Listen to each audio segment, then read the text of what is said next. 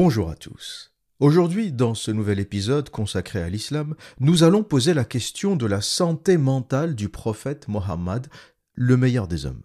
Ce qui m'a poussé à cette interrogation est tout simplement la vie de Mohammed, car au-delà de la violence, de la psychopathie, de la sexualité débridée et de la pédophilie, ce qui ressort des textes et de son histoire, c'est son comportement erratique. Pour le dire autrement, les textes islamiques de la sunna, de la tradition prophétique, décrivent un homme incohérent, socialement dysfonctionnel, qui plus est, qui fait des rêves éveillés qu'il pense être vrais, des histoires surnaturelles qu'il raconte ensuite à ses compagnons. Et la question à laquelle nous allons tenter de répondre est la suivante. Cet homme était-il en pleine possession de ses moyens ou avait-il une forme de désordre psychologique qui expliquerait son comportement? Pour commencer, je vais citer un hadith de la plus haute authenticité qui nous parle d'un épisode assez troublant qui constituera une très bonne base pour introduire notre sujet. Ce hadith parle du jour où le prophète Mohammed a fait ses ablutions avec l'eau d'un puits souillé à la stupéfaction de tous ses compagnons. Un hadith Sunna Abi volume 1, livre 1, hadith 67, un hadith saï authentique dont la chaîne de transmission a été validée par Al-Albani. Ce hadith nous dit, rapporté par Al-Kurdi, J'ai entendu que les gens demandaient au prophète d'Allah de l'eau vous est apportée du puits de Bouddha. C'est un puits dans lequel sont jetés des chiens morts, des vêtements menstruels et des excréments de personnes. Le messager d'Allah a répondu En vérité, l'eau est pure et n'est souillée par rien. Donc ça c'est un épisode assez curieux autour duquel les défenseurs de l'islam tentent un peu de danser. ils vont vous dire Allah, Allah a purifié l'eau. Mais c'est écrit nulle part. Si Allah avait purifié l'eau, ne vous inquiétez pas que toute la smala vous aurait parlé de miracles, Allah Akbar, etc. Donc nulle part dans les milliers de hadiths de la sunna, il n'est question d'Allah qui purifie l'eau du puits de Bouddha. Ce que nous dit ce hadith noir sur blanc, c'est que le prophète considérait une eau puante, souillée, pleine de merde de chien et de tissus menstruels de femmes comme parfaitement propre à l'usage et notamment aux ablutions. Ensuite, le hadith continue avec euh, une description du puits, euh, sa profondeur, et Abu Daoud nous dit J'ai mesuré la largeur du puits de Bouddha avec mon drap que j'ai étendu dessus. Je l'ai ensuite mesuré avec la main. Il mesurait six coudées de largeur. J'ai ensuite demandé à l'homme qui a ouvert la porte du jardin pour moi et m'a permis d'y entrer la condition de ce puits a-t-elle changé par rapport à ce qu'elle avait été à l'origine dans le passé? Il a répondu Non. J'ai vu que la couleur de l'eau dans ce puits avait changé. Donc, encore une fois, on est toujours sur le même schéma, c'est-à-dire des gens autour du prophète qui comprennent qu'il y a quelque chose qui ne va pas. Cette eau est sale. Euh, ce puits est certainement un puits abandonné euh, dans lequel les gens ont commencé à jeter tout et n'importe quoi, donc impropre à la consommation, impropre aux ablutions. Et à le prophète de l'islam qui dit non, non, euh, l'eau est pure et n'est souillée par rien. Et il fait ses ablutions avec. Et personne ne sait répondre à ce hadith. Jusqu'à présent, euh, vous l'emmenez chez votre imam et vous lui dites Explique-moi. Si vous ne me croyez pas, si vous pensez que l'observateur passe son temps à critiquer l'islam gratuitement, ben, prenez ce hadith, hadith authentique, chaîne de transmission validée intégralement par Al-Albani, euh, parce que sur certains hadiths, euh, on peut considérer qu'ils sont faibles parce qu'ils ont été rapportés par des gens peu fiables ou par des ennemis du prophète, mais quand la chaîne de transmission est validée par des imams, par des érudits, par des gens importants, notamment Al-Albani, ça veut dire qu'il s'agit d'un hadith euh, qui n'est pas blasphématoire ou moqueur ou insultant ou injurieux. C'est un hadith vérifié qui vient des proches du prophète, des gens qui vivaient avec lui, ses compagnons, sa famille, sa femme ou ses femmes. Et c'est comme ça qu'on authentifie un hadith comme étant saï, comme étant authentique, c'est-à-dire que dans toute la chaîne de transmission, il n'y a personne qui est susceptible d'être un ennemi ou de fabriquer euh, des informations fallacieuses pour nuire au prophète. C'est ça que ça veut dire, valider la chaîne de transmission, c'est que toutes les personnes qui ont rapporté d'un tel, d'un tel, d'un tel, ils sont tous valides et il n'y a pas d'ennemi euh, ou de volonté de nuire chez toutes ces personnes et notamment famille, proches, femmes du prophète, compagnons. Et ce hadith authentique nous dit il se lavait avec de l'eau dégueulasse, à la stupéfaction de tout le monde. Les gens lui disaient Mais regarde, il y a des chiens qui chient dans le puits, il y a de la merde, tu te laves avec, qu'est-ce qui t'arrive? Le gars, dit Non, non, l'eau est pure. Euh, donc déjà des pistes sur la santé mentale de cette personne euh, au travers de ce hadith. Mais ce n'est pas le pire. Là, je vous ai fait une petite introduction pour que vous puissiez mesurer de quoi on parle. Maintenant, je vais vous parler de quelque chose d'encore plus dérangeant, parce qu'il s'agit de l'un des hadiths les plus importants de l'islam, le hadith de la révélation le hadith qui nous raconte comment l'islam a été révélé. Et la chose embêtante qu'on découvre dans ce hadith, eh c'est notamment les multiples tentatives de suicide de Mohammed, le meilleur des hommes, le prophète de l'islam, sallalalou, lalali, lalala. L'épisode des tentatives de suicide est rapporté dans le Hadith al-Bukhari 6982, rapporté dans la biographie du prophète Sirat Rasulallah, page 106, et rapporté aussi dans l'histoire de Tabari.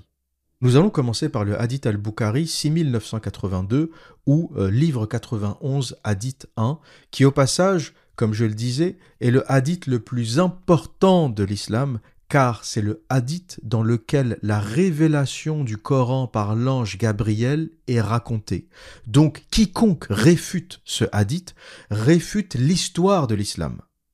Parce que pour ceux qui se disent coranistes, qui ne croient pas au hadith, qui réfutent le contenu des hadiths et qui disent moi je ne crois qu'au Coran, je ne crois qu'à la parole d'Allah, ben le Coran ne raconte pas comment il a été révélé. Il ne parle pas de l'histoire du prophète, ni de sa mère, ni de son père. Amina, la mère du prophète Mohammed, n'est pas citée dans le Coran. On ne sait pas qui est sa mère.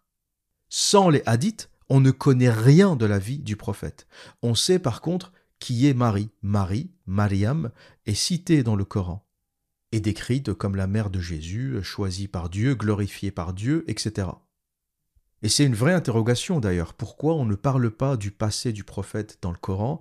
Pourquoi on ne parle pas de sa mère, de son père? On a l'impression que le Coran n'a pas été écrit à la base pour Mohammed. Moïse est cité beaucoup plus de fois que Mohammed. Jésus est cité beaucoup plus de fois dans le Coran que Mohammed. Et les histoires sont beaucoup plus claires. Alors que si on ne se base que sur le Coran, euh, Mohammed est vraiment un individu mystérieux. C'est un personnage mystérieux comme un nom qui a été parachuté dans le Coran. Et ça, je vous le garde pour la prochaine fois lorsqu'on parlera de la partie historique, la façon dont l'islam s'est développé, mais de manière purement euh, historique, archéologique, anthropologique, sans euh, tout le narratif et la fabrication historique euh, du Coran et des hadiths et des tafsirs et de tout ce qui s'ensuit. Donc message à ceux qui disent ne se baser que sur le Coran, si on supprime les hadiths, le personnage de Mohammed n'existe plus. Donc le hadith que je m'apprête à vous lire, comme nous l'avons déjà mentionné, est connu pour raconter l'histoire de la révélation. Tout musulman qui se respecte, si vous lui posez la question de la révélation de l'islam, vous racontera l'histoire de l'ange Gabriel qui parle à Mohammed dans la grotte de Hira, et c'est la naissance de l'islam. Et cette histoire n'est rapportée nulle part ailleurs que dans les hadiths. Euh, elle n'est pas racontée dans le Coran comme nous l'avons dit. Mais peu ou pas de musulmans savent que ce même hadith parle des tentatives de suicide de Mohammed, suite à sa rencontre avec une version plutôt terrifiante de l'ange Gabriel. Et sans plus tarder, je vais commencer ma lecture de ce hadith al-Bukhari, référence 6982, ou référence livre 91 hadith numéro 1, rapporté par la petite Aïcha, qu'Allah soit satisfait d'elle, le commencement de la révélation divine au messager d'Allah se manifestait sous la forme de rêves justes et vertueux, ou vrais, dans son sommeil, et il n'avait jamais un rêve sans que celui-ci ne se réalise comme en plein jour. Il avait l'habitude de se retirer en solitude dans la grotte de Hira, où il adorait Allah seul, continuellement pendant de nombreux jours et nuits. Il emportait avec lui de la nourriture pour ce séjour, puis revenait auprès de sa femme, Khadija, pour reprendre de la nourriture de la même manière pour une autre période, jusqu'à ce que soudainement la vérité lui fût révélée alors qu'il était dans la grotte de Hira. L'ange vint et lui demanda de lire. Le prophète répondit Je ne sais pas lire. Le prophète ajouta L'ange me saisit avec force et me poussa si fort que je ne pouvais plus supporter. Il me relâcha, puis me demanda à nouveau de lire, et je répondis Je ne sais pas lire. Alors il me saisit de nouveau, et me pressa une seconde fois jusqu'à ce que je ne puisse plus supporter.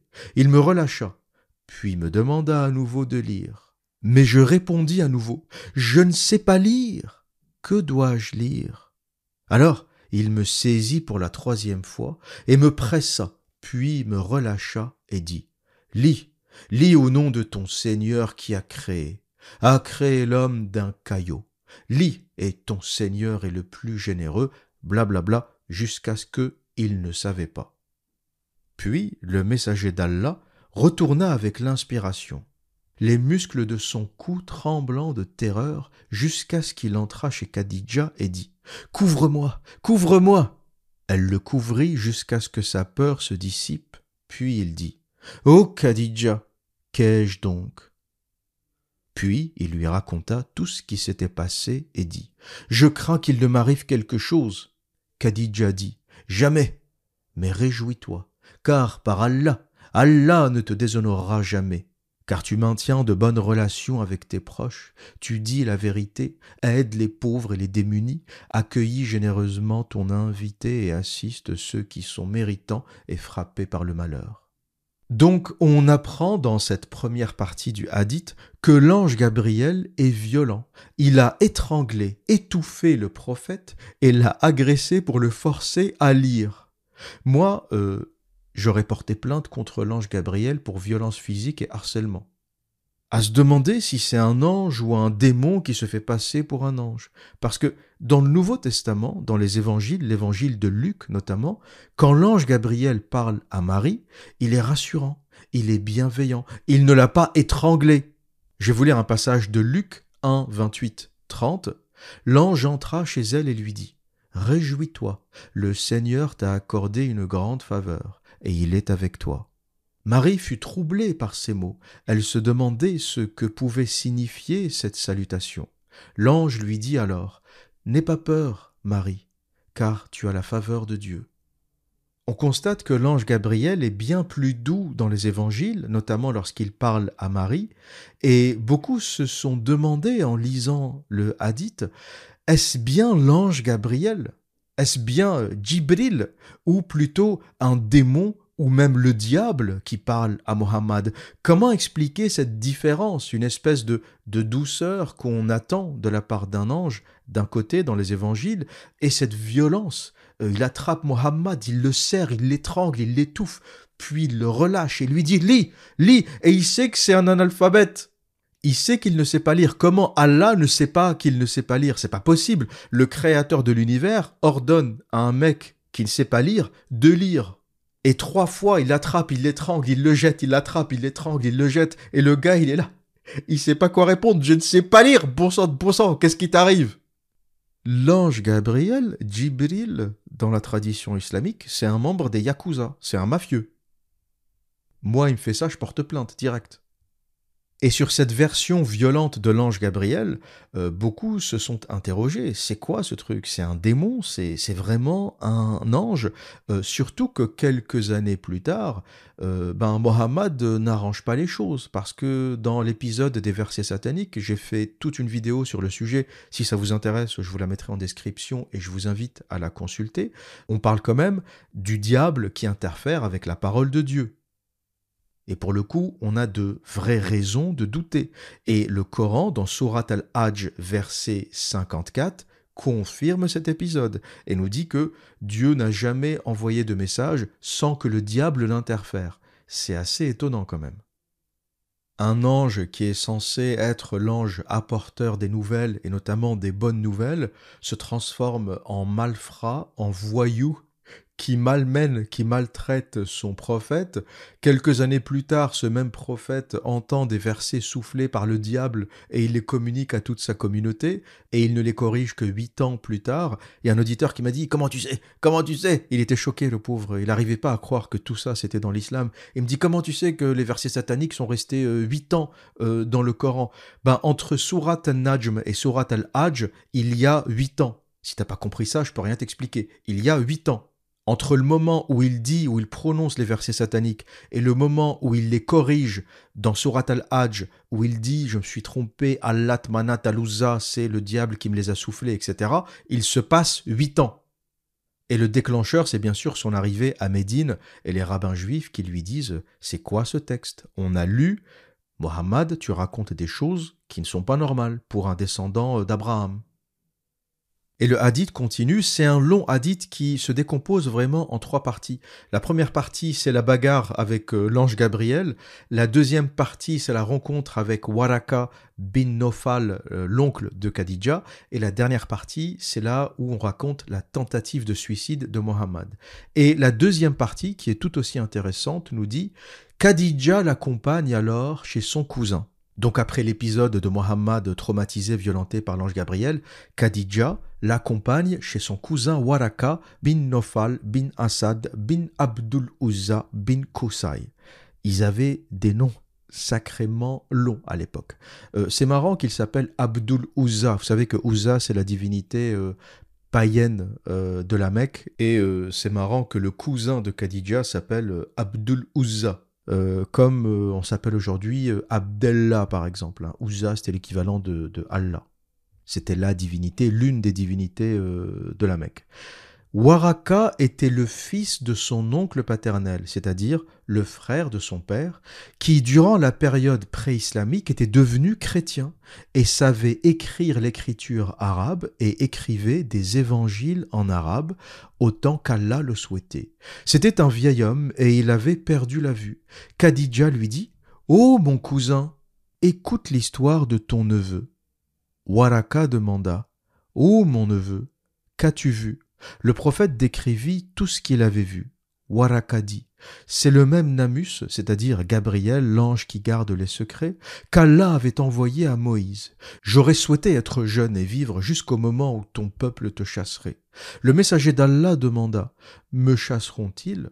Waraka répondit par l'affirmation et dit Jamais un homme n'est venu avec quelque chose de semblable à ce que tu as apporté sans être traité avec hostilité. Si je devais rester en vie jusqu'au jour où tu seras chassé, alors je te soutiendrai fermement. Et qu'est-ce qu'on apprend dans cette deuxième partie du hadith? On apprend que le cousin de Khadija Waraka traduisait des évangiles en arabe, et finalement ce qu'on appelle la révélation de l'islam, c'est surtout ce que racontait euh, le cousin de Khadija à Mohammed pendant qu'il traduisait les évangiles. Et il est important de développer ce point parce que ce qu'on apprend dans ce hadith, c'est que le narratif islamique qui raconte que la tribu du prophète Koraïch était des polythéistes qui ne savaient rien, qui adoraient des idoles, et que Mohammed est venu leur faire découvrir la religion monothéiste, Allah, Dieu, le Dieu d'Abraham, est un narratif qui est faux. Oui, il y avait des idolâtres à la Mecque, mais il y avait aussi des chrétiens et il y avait aussi des juifs faut voir la Mecque euh, comme un endroit extrêmement démocratique avant que Mohammed vienne foutre la merde, où toutes les croyances, toutes les religions étaient acceptées.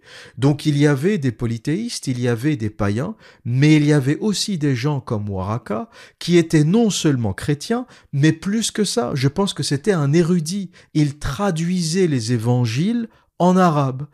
Et cet homme, est celui qui a dit à Mohammed, t'es un prophète. Et c'est lui qui lui a appris des choses. Mohammed a certainement appris la tradition abrahamique de Waraka.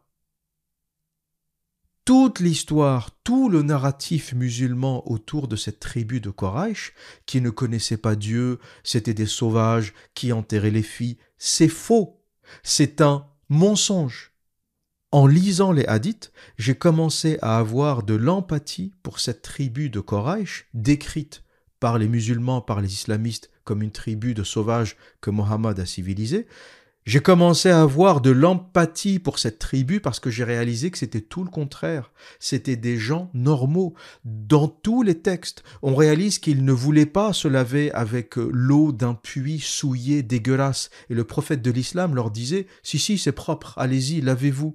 On réalise qu'ils libéraient les esclaves. Et le prophète de l'islam leur disait, non, non, je vous renvoie à ma vidéo sur Marie la Copte et l'esclavage en islam on réalise qu'ils étaient extrêmement tolérants. Il y avait des polythéistes, il y avait des païens, il y avait des chrétiens, il y avait certainement des animistes, des juifs, des gens qui croient à tout et n'importe quoi. Et ils vivaient tous ensemble et ils se toléraient tous. Le seul ou le premier qui a introduit chez eux cette histoire du djihad, cette histoire des mécréants qui sont mauvais et qu'il faut tuer, c'est Mohammed. Le seul malade de toute la région, c'était lui. Le fou, c'était Mohammed.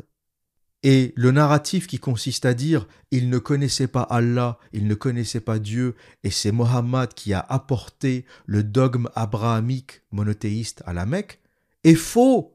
Waraka traduisait les évangiles en arabe. Il faisait ça du matin au soir. Comment m'expliquer que Koraïch ne connaissait pas Allah, ne connaissait pas euh, Abraham, Moïse, etc., quand le cousin de Khadija, l'épouse de Mohammed, passait son temps à traduire des évangiles en arabe. Vous comprenez très bien que votre histoire est bidon.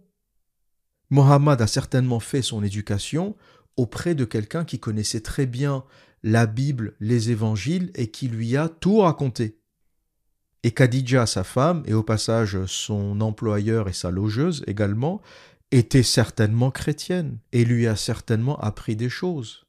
D'ailleurs, dès qu'il a eu cette espèce d'illusion, d'hallucination de l'ange, elle l'a emmené directement chez son oncle chrétien, à se demander si c'est pas Khadija qui a créé ce monstre, si c'est pas elle qui a, elle l'a conforté dans ses, dans sa maladie. Au lieu de lui dire t'as des hallucinations, t'es un malade, elle l'a conforté, elle lui a dit non non, t'es un prophète. C'est peut-être Khadija qui nous a fabriqué ce monstre.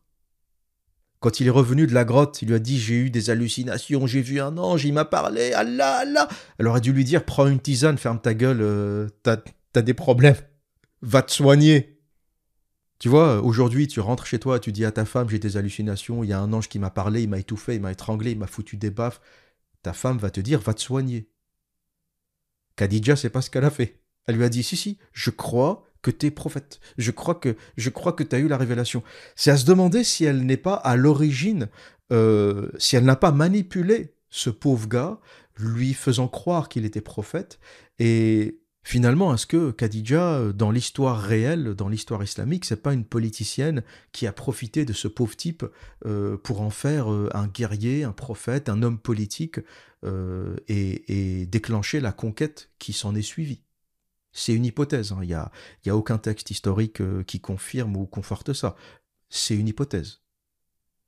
En tout cas, elle est à l'origine de la création de ce monstre. C'est elle qui l'emmène chez son cousin, et c'est le cousin de Khadija Waraka qui lui dit euh, T'es certainement un prophète. Et la fin du hadith est vraiment incroyable, parce que ça nous raconte quelque chose d'assez intéressant, c'est que quand Waraka est mort, l'inspiration s'est arrêtée. C'est une coïncidence assez intéressante. Et je vous lis la suite qui nous dit Mais quelques jours plus tard, Waraka mourut, et l'inspiration divine fut également interrompue pendant un moment, et le prophète devint si triste que nous avons entendu dire qu'il avait l'intention à plusieurs reprises de se jeter du haut des hautes montagnes.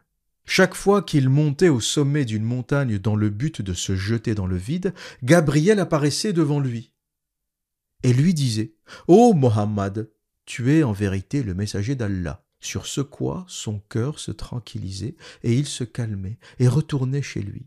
Et chaque fois que la période avant la venue de l'inspiration s'allongeait, il agissait comme avant. Mais lorsqu'il atteignait le sommet de la montagne, Gabriel apparaissait devant lui et lui disait ce qu'il avait dit auparavant. Vous imaginez ce que nous raconte ce passage au sujet de Mohammed, le meilleur des hommes? Ce passage nous raconte qu'il était quand même un peu suicidaire.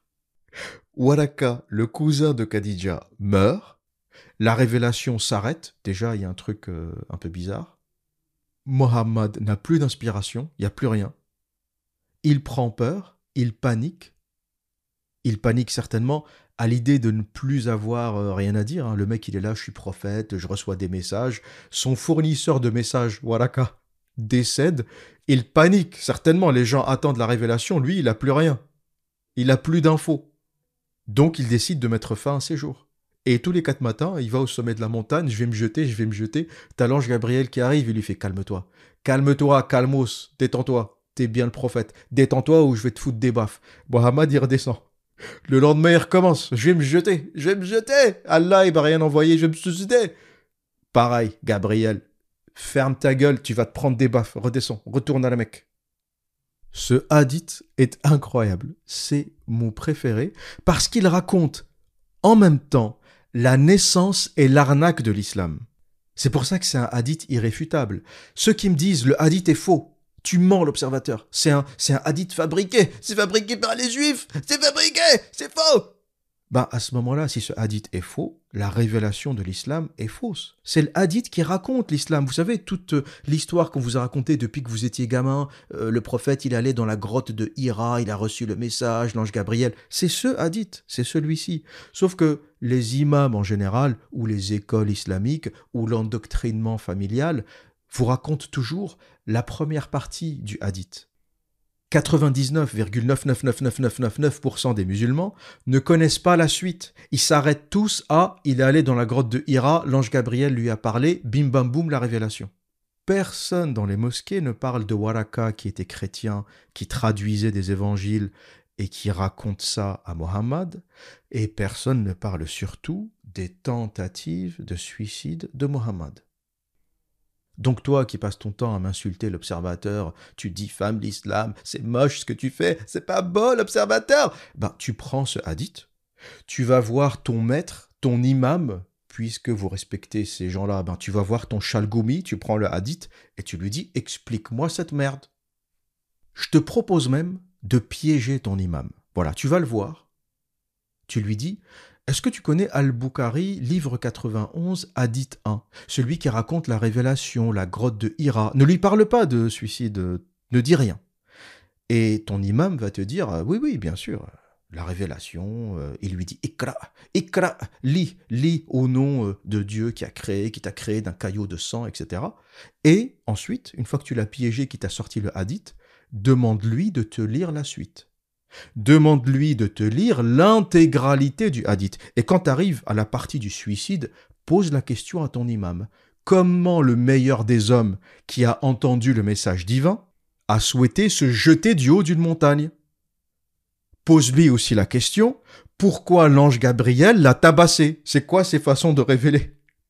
C'est quoi ses façons de révéler euh, une parole divine? Il l'a tabassé, il l'a étranglé, le mec était traumatisé. Il est rentré en courant chez sa femme, il tremblait, elle l'a couvert, elle lui a dit Calme-toi, calme-toi, mon petit loup, ça va. Il s'est rien passé. Et ce hadith est incroyable. Vous imaginez ce que nous dit ce hadith? Allah, le créateur de l'univers, de la voie lactée, du ciel, de la terre, de la vie, confie son message à un bédouin suicidaire. Le gars entend le plus beau message émanant du créateur de l'univers, au lieu de se sentir rempli d'amour, de paix, de félicité, de joie. Le mec a envie de sauter du haut d'une montagne à plusieurs reprises. Et l'ange Gabriel qui lui dit Ferme ta gueule, redescends. Ah, arrête tes conneries, Mohammed. Tu reviendras de Tu reviendras te suicider demain, pas aujourd'hui. Descends. Et il redescend de la montagne et il retourne chez Khadija à la maison. Il garde son chameau, il fait la vaisselle comme tous les soirs. Et cette question de la tendance suicidaire de Mohammed est aussi relatée, retranscrite dans d'autres textes de la Sunna, notamment la biographie du prophète, Sirat Rasulallah, la vie de Mohammed par Ibn Ishaq ou Ibn Ishaq, traduite par A. Guillaume, page 107. Mohammed parlant, là c'est Mohammed qui parle. Parmi toutes les créatures de Dieu, aucune n'était plus détestable à mes yeux qu'un poète ou un homme possédé. Je ne pouvais même pas les regarder. Je pensais malheur à moi, poète ou possédé. Jamais les Korash ne diront cela de moi. Je monterai au sommet de la montagne et me jetterai pour me tuer et trouver le repos. Ce texte, extrait de la biographie du prophète, page 106, nous dit que lorsqu'il a reçu la révélation, ou lorsqu'il pensait avoir reçu la révélation, Mohammed s'est dit, ils vont pas me croire. Ils vont dire ou que je suis poète, ou que je suis possédé. Et lui-même détestait les poètes. Mohammed détestait les poètes, il n'a jamais aimé les poètes. Pourquoi? Parce qu'il se moquait de lui. Et il a même tué des poètes. Mohammed a égorgé des poètes parce qu'il le critiquait. Et sa peur, c'est que les habitants de Koraïch, sa tribu, qui était dotée de raison, comme on l'a dit, allaient le prendre ou pour un fou, donc un possédé, possédé par un démon, ou pour un poète qui raconte des textes qui sont jolis, mais comme pourrait le raconter un poète. Il faut savoir que la poésie à la Mecque était très euh, tendance. C'est un peu comme la musique aujourd'hui ou comme le rap. Il y avait des poètes partout et les gens aimaient la langue. Ils aimaient jouer avec la langue arabe, faire du rime, de la poésie. Donc il y avait beaucoup de poètes qui pouvaient ou qui pourraient écrire le Coran. L'histoire de personne ne peut écrire des textes aussi beaux que le Coran, c'est bidon. C'est comme l'histoire euh, des vérités scientifiques du Coran. C'est-à-dire que c'est des choses que les gens répètent euh, de génération en génération et ils finissent par y croire. Et quand tu lis, tu découvres que dans le Coran, euh, la terre est plate, la terre est faite comme un tapis. Tu découvres que le soleil se couche dans une eau bouillante. Tu découvres que les conneries racontées dans le Coran sont fausses c'est juste les gens qui répètent les vérités scientifiques euh, année après année, de génération en génération, et ils finissent par croire à leur propre connerie. Et cette histoire de personne ne peut écrire de la poésie comme dans le Coran, c'est une connerie. Euh, la poésie, c'était le sport national dans cette région du monde. Tout le monde donné à ça, tout le monde donné à l'écriture, à la littérature, et preuve en est, Waraka écrivait, traduisait la Bible, tout simplement. Et il dit que il ne pourrait pas supporter qu'on le prenne pour un fou ou pour un poète, et qu'il montera au sommet d'une montagne et qu'il se jetterait pour trouver le repos. Et c'est un texte assez intéressant parce que on voit Mohammed comme un homme torturé, comme un homme qui souffre, qui souffre de son déséquilibre mental.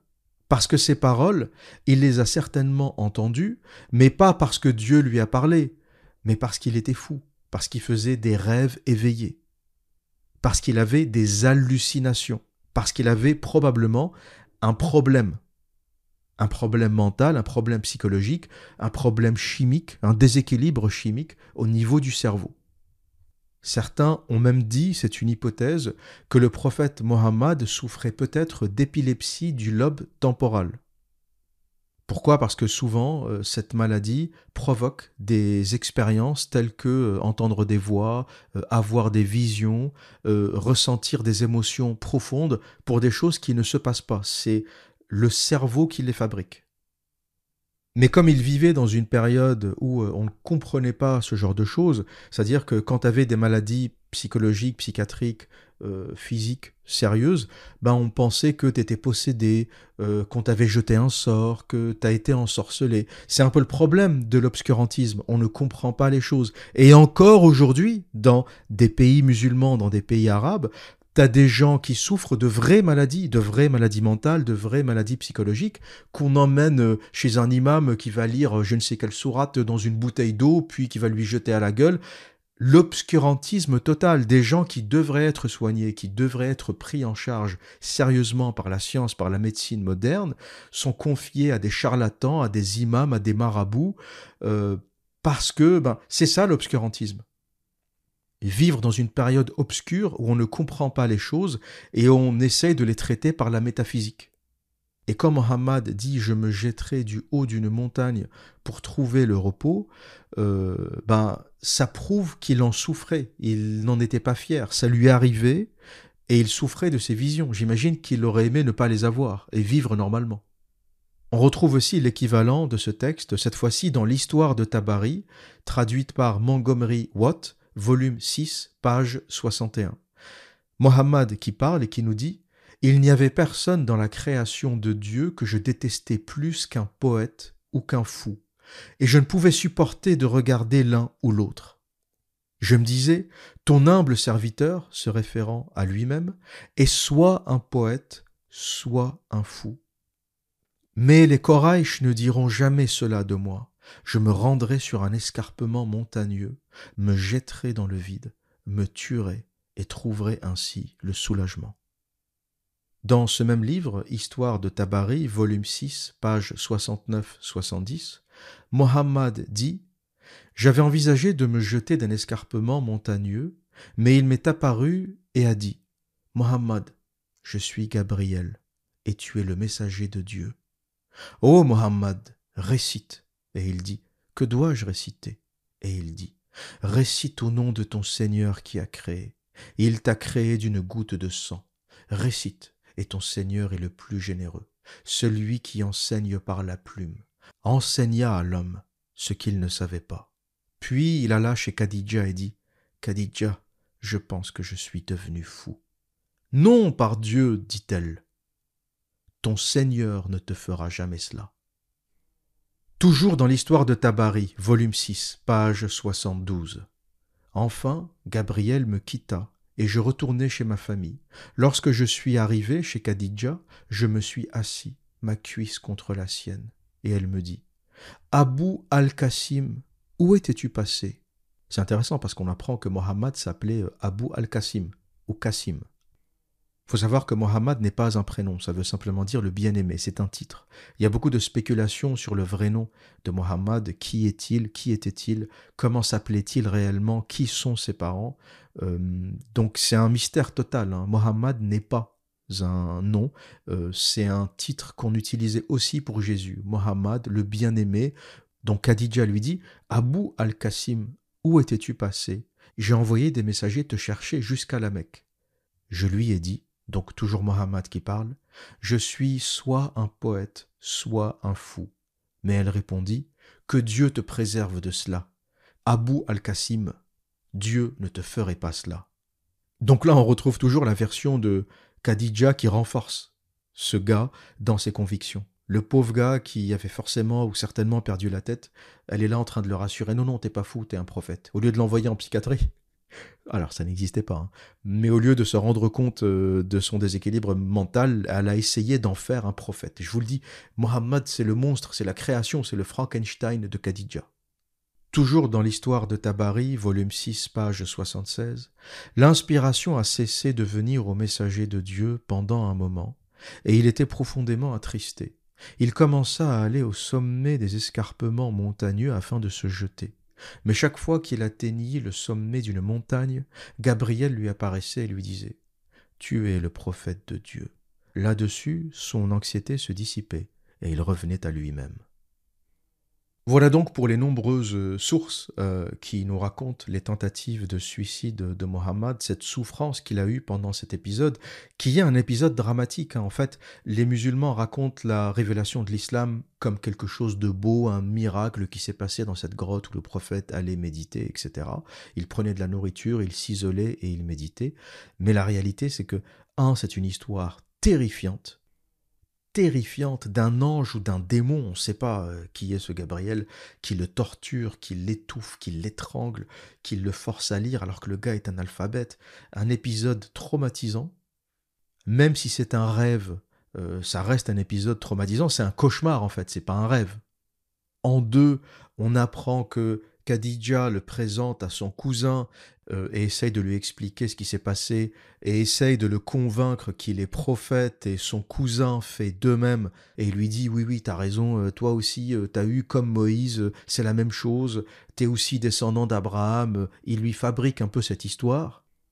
Donc vous comprenez que Mohammed ou la naissance de l'islam c'est un déséquilibré un fou qui rencontre un érudit qui traduit la Bible, donc un chrétien euh, convaincu, qui lui met dans la tête qu'il est prophète, qui lui explique que tous ses rêves, en fait, c'est pas des rêves, c'est vrai, c'est la réalité, il voit vraiment un ange. Mohammed finit par y croire. Waraka euh, lui glisse certainement euh, des textes, il traduisait les évangiles, vous imaginez la quantité de textes en arabe que devait avoir Waraka.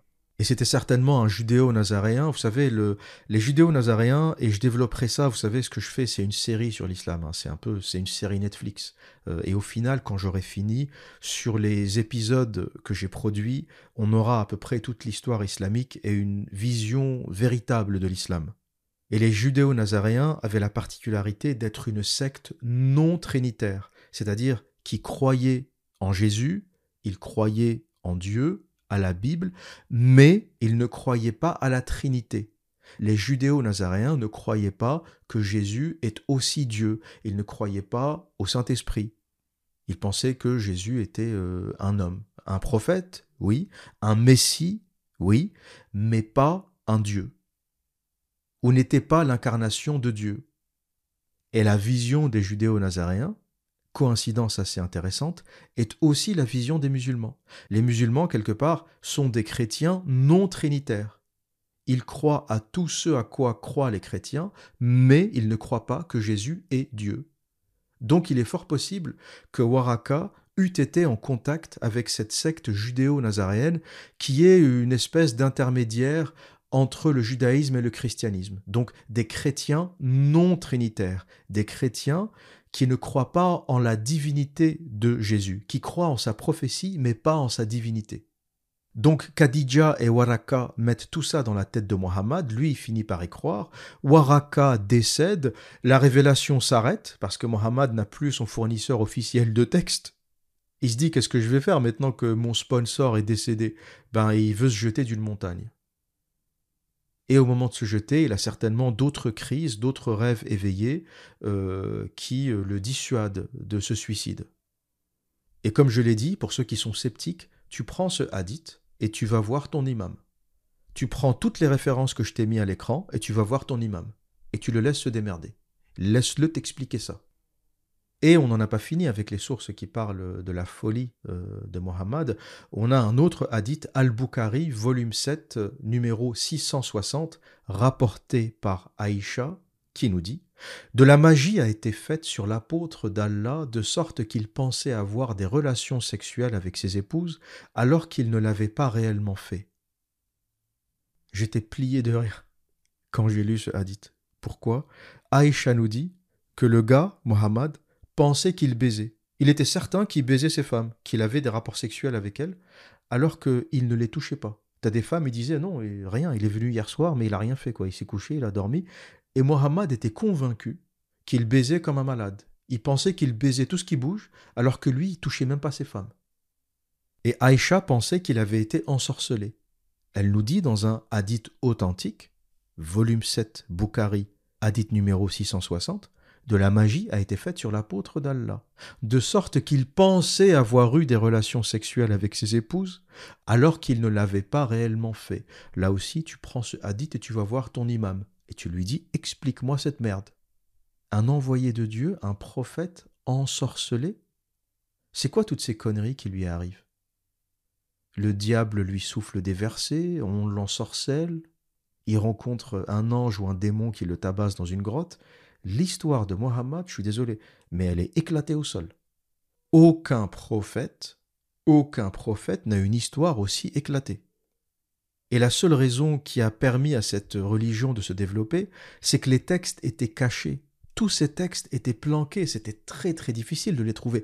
Comment tu vas tomber sur le Bukhari, euh, volume 7, numéro 660 Les imams qui connaissent ces textes les ont cachés, les ont cachés à leurs propres fidèles, et la seule chose qui a changé entre euh, il y a 50 ans et aujourd'hui, c'est Internet. C'est qu'aujourd'hui, tu peux chercher. Quand je te donne un numéro de hadith, tu vas sur Google et tu le lis. Et tu comprends l'arnaque instantanément. Tu peux le traduire. Tu fais un copier-coller sur ChatGPT, tu fais un copier-coller sur euh, Google Translate. L'information voyage très très vite. Avant, si je t'avais donné l'info, fallait sortir, aller dans une mosquée, chercher le volume al-Bukhari, euh, fallait aller dans une école islamique, dans une bibliothèque, euh, trouver les bonnes traductions, les bons volumes. C'était extrêmement difficile de chercher. Et ce n'est que comme ça que l'islam a survécu. Si tu me dis, mais comment ça se fait qu'il y a 2 milliards de musulmans euh, Comment ça se fait que personne n'ait jamais parlé de ça? Ben, c'est que personne n'avait accès à ça. On ne peut parler et critiquer qu'aux choses auxquelles on a accès si je n'avais pas Internet, je ne suis pas certain que j'aurais pu produire ce contenu. Vous imaginez le temps qu'il faut pour aller chercher l'histoire de Tabari, euh, page 72, volume 6, pour aller chercher euh, Sirat Rasulallah, la biographie, page 106. C'est des volumes énormes qui font des centaines, des milliers de pages. Sans Internet, il est quasiment impossible de tomber sur ces sources, ou alors il faut faire 20 euh, ans de théologie. Et ce qui a changé, c'est la vitesse à laquelle on trouve ces informations. Et ce qui va faire apostasier et quitter l'islam à des millions de personnes, des centaines de millions de personnes. Vous savez, c'est exponentiel. Hein. Au début, c'est un par un, puis euh, tu as des dizaines de personnes qui laissent tomber ce dogme, et après, c'est des millions. C'est-à-dire que c'est toujours lent au début parce qu'il y a de la résistance, parce que les gens n'y croient pas, mais dès que les langues se délient, dès que la peur disparaît, euh, ça sera exponentiel. Bientôt, vous aurez des émissions euh, sur les grands médias, sur TF1, sur France 2, sur Arte, qui vous parleront de ces textes. Bientôt, il y aura un documentaire Arte qui parle de la tentative de suicide de Mohammed. Aujourd'hui, les gens sont terrorisés, ils ont peur. Un journaliste qui connaît qui a cette information, qui veut faire un documentaire, a peur, il sait qu'il risque la mort, il sait qu'il risque, comme euh, certains profs qui ont montré des caricatures, comme certains journalistes, il sait qu'il peut être menacé de mort. Mais la peur va se dissiper, c'est une question de temps. La peur va se dissiper. Et je vous garantis que quand les gens n'auront plus peur, l'islam est fini. C'est une religion qui ne peut tenir que par la peur et le terrorisme. Elle ne peut pas tenir par l'information, elle ne peut pas tenir par la beauté du texte, elle ne peut pas tenir par euh, les comportements ou par le personnage de Mohammed qui est un détraqué, un déséquilibré, un malade, un fou, un violent, un psychopathe, un pédophile. C'est un fou le mec. Tu lis Sirat Rasulallah, la tradition du prophète, c'est n'importe quoi, c'est du foutage de gueule intégral. Le mec qui te dit j'ai reçu euh, une révélation de Gabriel, il est allé égorger une tribu juive. Et Gabriel est allé se battre avec lui. On, marche sur la tête. Et ce qui sauve et ce qui a sauvé l'islam pendant toutes ces années, c'est la terreur, c'est tout. C'est un, la difficulté de trouver les infos et les imams qui ont caché tout cela, et il sera de plus en plus difficile d'être imam. Pourquoi? Parce que le deuxième effet qui se coule, quand tout ça sera fini, le deuxième effet qui se coule, ça va être la colère. Il y a des gens qui vont aller attraper leur imam par le col et qui vont dire Gros fils de pute, pourquoi tu m'as menti? Pourquoi pendant toutes ces années, tu m'as pas raconté la suite du hadith? Pourquoi pendant toutes ces années, tu m'as raconté l'histoire de la grotte de Hira, Gabriel, machin? Et tu m'as pas dit qu'à la fin du hadith, Mohammed, le meilleur des hommes, essaye quand même de se suicider et de sauter du haut de la montagne. Tous les gens qui ont endoctriné, tous les gens qui ont conduit des jeunes au terrorisme, tous les gens qui ont contribué à la violence, à la désinformation, vont le payer. Le shitstorm, la tempête de merde qui va arriver sur ceux qui ont menti sur l'islam, qui ont caché des informations, qui ont caché sa violence, qui ont endoctriné, va être monumental. Ceux à cause de qui on a créé des groupes comme Daesh, comme le GIA, comme l'AIS, ceux qui ont fait couler le sang pendant des années, vont le payer. Le retour de flamme au sujet de l'islam va être stratosphérique. Cette religion ne passera pas le XXIe siècle. Je pense qu'elle ne passera pas une génération. Que ça vous plaise ou pas, je vous donne l'info, vous écouterez cette vidéo dans 10 ans, dans 20 ans, que ça vous plaise ou pas, ce à quoi nous assistons, c'est la fin de l'islam. Ça prendra 20 ans, 25 ans, même si on est dans une forme d'accélération de l'histoire, ça peut aller beaucoup plus vite. Mais je vous le dis, cette religion ne survivra pas une génération, du moins dans sa forme actuelle.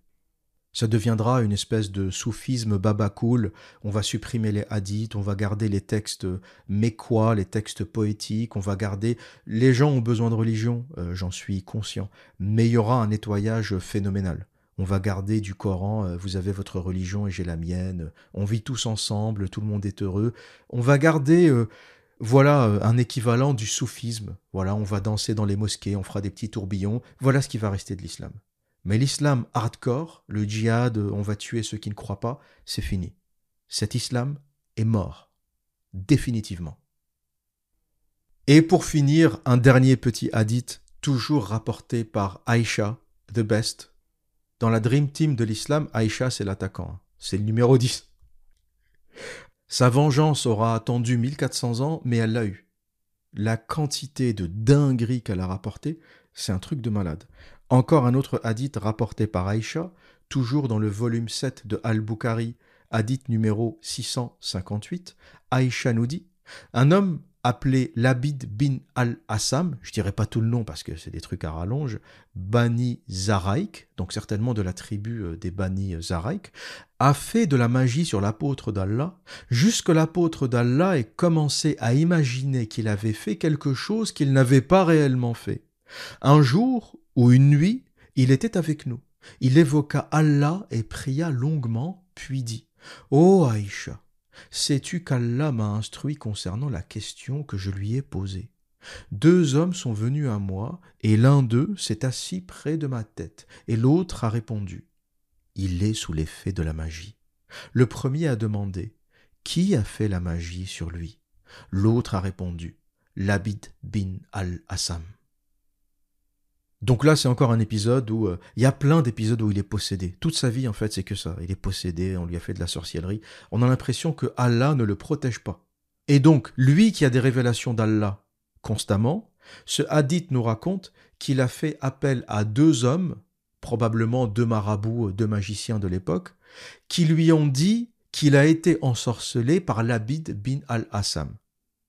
Donc le créateur de l'univers, il passe son temps à t'envoyer des messages. Il te dit, tu as le droit de baiser telle ou telle femme. C'est que ça, l'islam. Hein. Il y a la partie djihad. Après, c'est les femmes. Combien de femmes tu peux baiser? Combien il faut attendre avant de la baiser? Si elle tombe enceinte, qu'est-ce que tu fais? Si tu attrapes une captive, est-ce que tu as le droit de la baiser? C'est que ça. Est-ce que tu as le droit de baiser la fille ou la femme euh, de ton fils? C'est que ça. Donc pour tous ces trucs, il a des révélations pas de problème. Dès que ça tourne autour du cul des femmes, il a des, il a des révélations. Ou que ça tourne autour des juifs, hein, les versets pour aller tuer les juifs, les chrétiens, ça, il y en a. Par contre, pour que le créateur de l'univers l'aide parce qu'il est ensorcelé, là, il n'y a plus personne.